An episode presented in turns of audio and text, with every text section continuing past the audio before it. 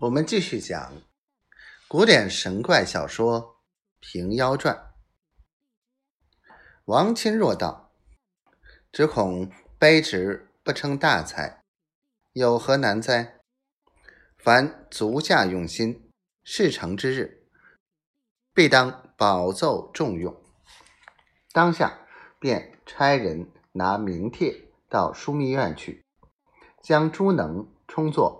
皇城司巡官之职，朱能就在相府挂了牙牌出来，对张大鹏说道：“皇上果有异梦，此乃贤弟之神力。只是大中降服三篇，哪里求去？”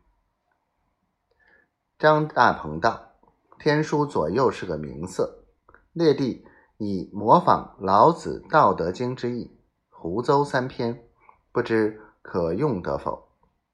在袖中摸出草稿，送与朱能看。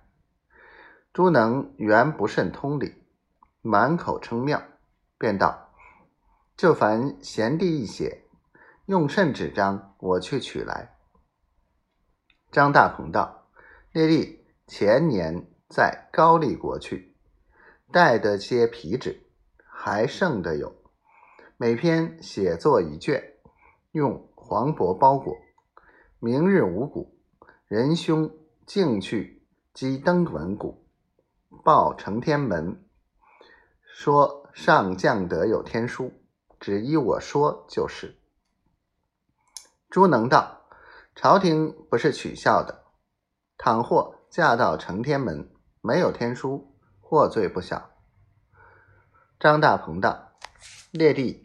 必不耽误仁兄之事。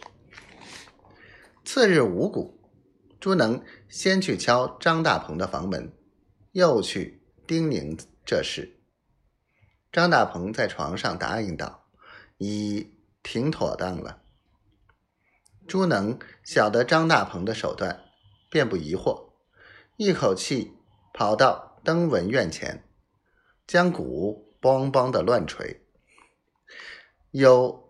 值日鼓励报于本院，院使审问来历，带去朝房。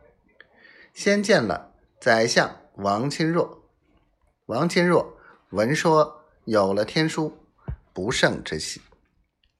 须臾，靖边三响，宫里升殿受朝。王钦若引着登文院院士奏道：“天书下降承天门，现有。”皇城司巡官朱能来报，在朝门外候旨。真宗闻奏，便叫宣朱能上殿。朱能拜吾以毕。